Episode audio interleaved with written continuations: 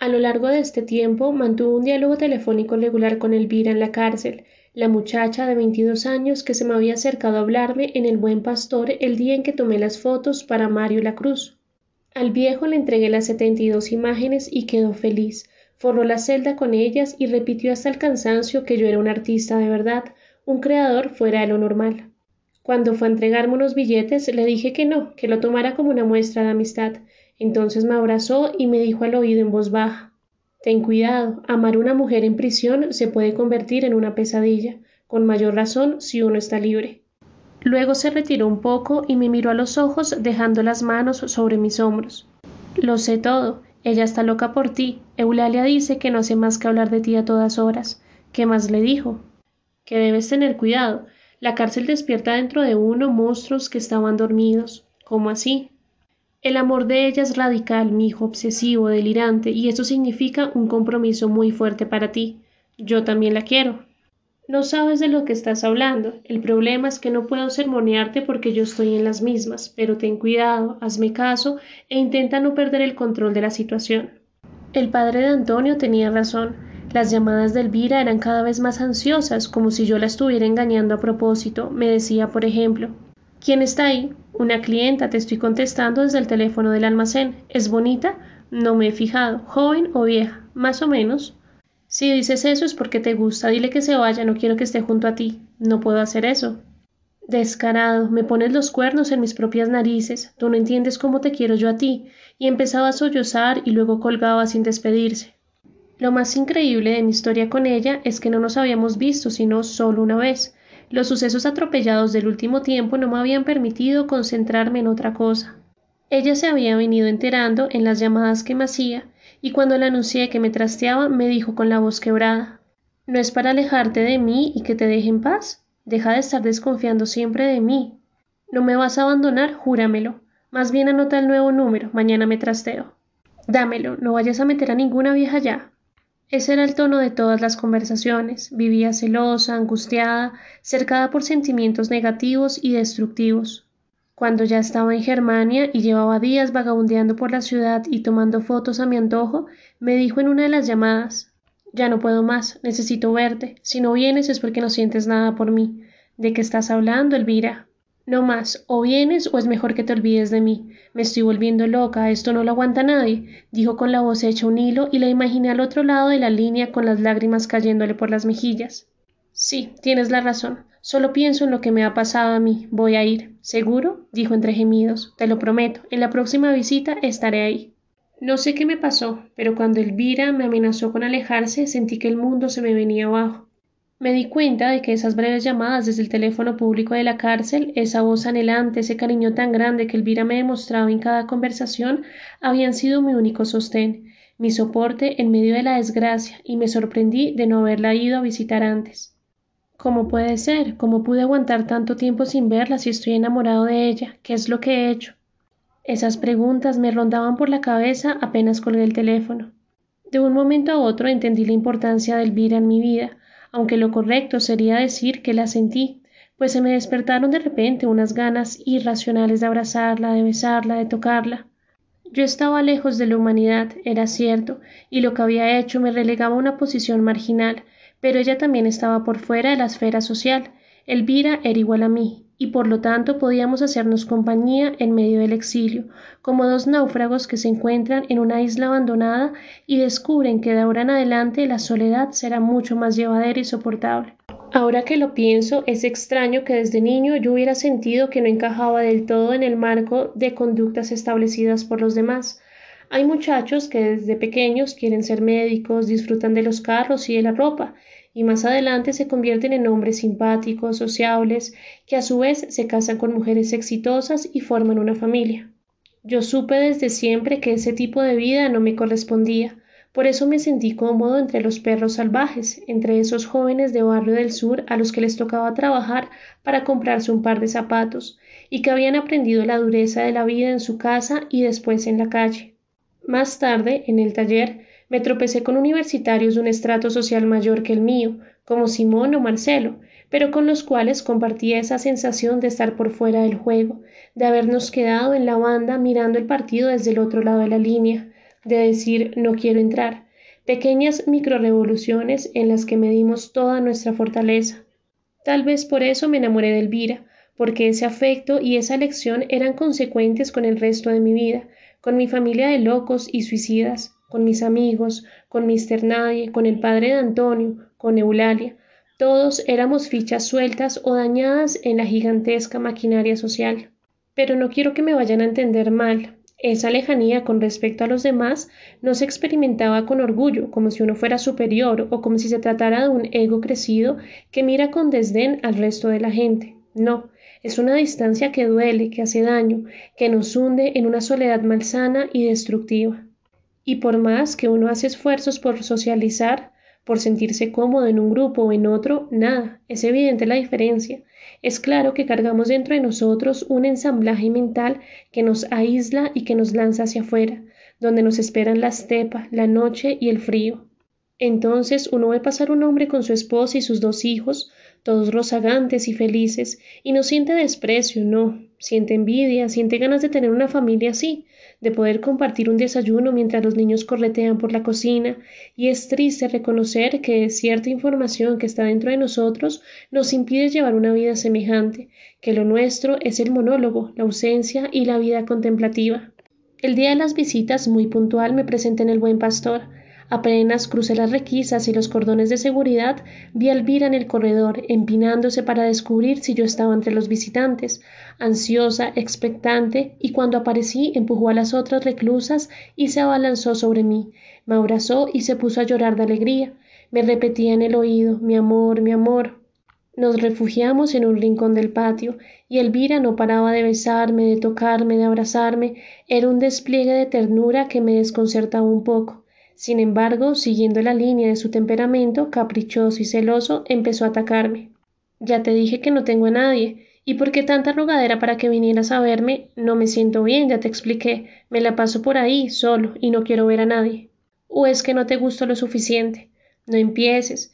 Entonces respóndeme algo, pero con franqueza, como un hombre. ¿Vas a venir a la visita conyugal? ¿Sí? ¿Te inscribo? No supe qué contestar. Por unos segundos sentí el corazón acelerado y dos gotas de sudor helado me bajaron por la espalda. Es que no puedo más, mi amor, me dijo Elvira en voz baja, dándome besos en las mejillas y en la boca. Vivo pensando en tu cuerpo todos los días. Aquí donde me ves me estoy muriendo de ganas. Me excité escuchándola hablar en ese tono. La besé con pasión y luego le cogí la cabeza con ambas manos y me la separé unos centímetros para poderla mirar a los ojos. Yo también te deseo. El problema es que tengo que confesarte algo. ¿Qué? Elvira se puso de repente agresiva, dura, casi iracunda. ¿Tienes a otra? ¿Es eso? ¿Estás casado o algo así? Deja ya de inventarte pendejadas, no tiene nada que ver con eso. Entonces, ¿qué es? Dímelo ya. No me vayas a odiar por lo que te voy a decir, me da vergüenza confesártelo. Habla de una vez, ya me pusiste nerviosa. Bajé la voz lo que más pude y le dije con cierta incomodidad Nunca he estado con una mujer, Elvira, soy virgen. Le brillaron los ojos y sonrió. ¿Nunca te has acostado con una mujer? No. Ella redobló su ataque de besos, mimos y caricias, restregaba las mejillas y los labios contra mi cara, y me dijo con una cadencia lenta, como si fuera una gata en celo. Yo te enseño, mi amor, yo te hago mío, solo mío. Guardé silencio y sentí las mejillas rojas. Menos mal que en ese mismo momento nos encontrábamos con Eulalia y nos saludamos con ella efusivamente. Vi las fotos, eres muy bueno, me dijo observando en detalle la manera como Elvira me abrazaba con fuerza. Los dejo, fue un placer saludarte, Marcos. Gracias, si quieres una copia, me dices, le ofrecí con afecto. No te preocupes, chao.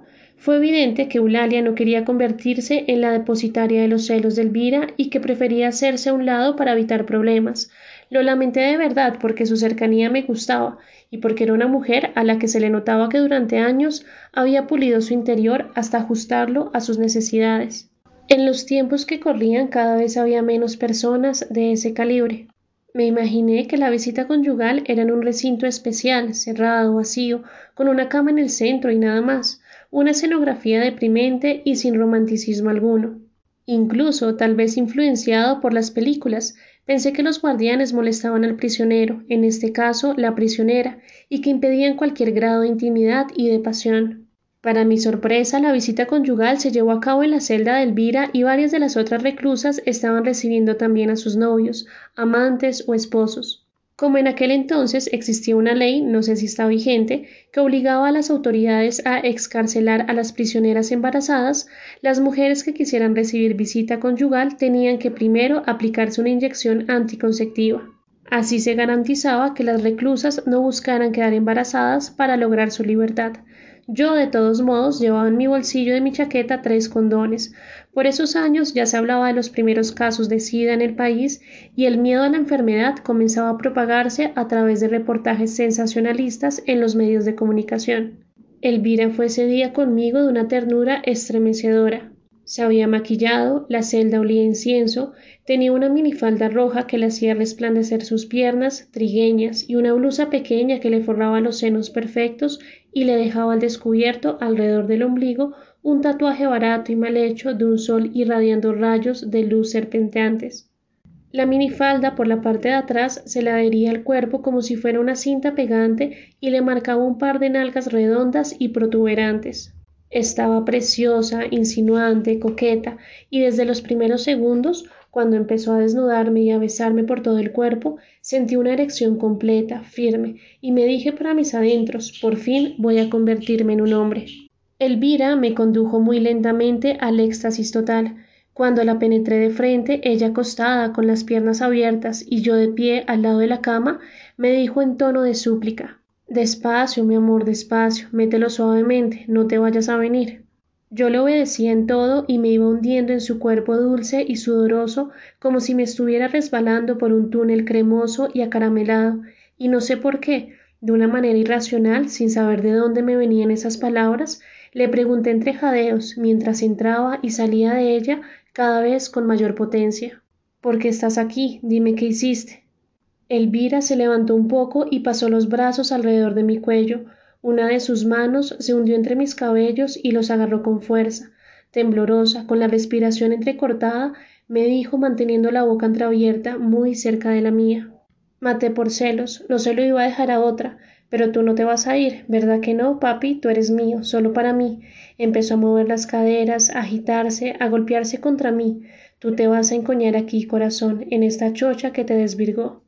Esa forma de hablar tierna y vulgar, esa violencia contenida y la alusión a la muerte, al crimen pasional, me excitaron de sobremanera y sentí que estaba a punto de estallar. Me voy a venir, amor. Sí, sí, dame toda esa leche, todo eso es mío, dijo ella moviéndose con agilidad y acelerando las embestidas. No aguanté y eyaculé sintiendo que me temblaba toda la columna vertebral, como si una corriente eléctrica me estuviera recorriendo la espalda desde el coxis hasta el cerebro. Recuerdo que mientras expulsaba los chorros de semen, alcancé a decirme mentalmente ella es como yo, ella también ha matado. Apenas terminé, me eché a llorar en una forma incontrolable. Elvira, creyendo que se trataba de una consecuencia negativa por algo que ella había dicho o hecho, me preguntó con tristeza ¿Te sentiste mal conmigo? Le contesté ahogado, con un nudo en la garganta. Estoy llorando de alegría. Hacía mucho tiempo que no me sentía así de bien. Y era cierto.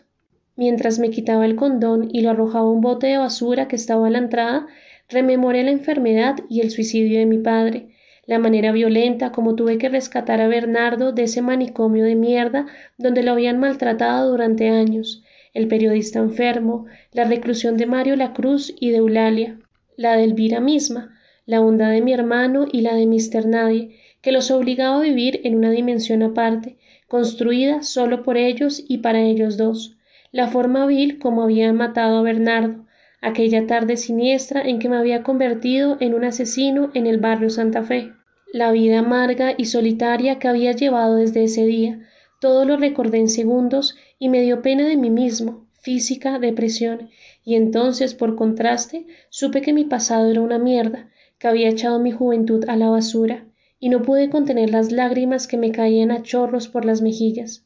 Elvira me abrazó y me repetía Eres divino, estuviste maravilloso. Me besaba y apretaba su cuerpo contra el mío. Yo me dejé llevar por ese amor expresado con tanta espontaneidad.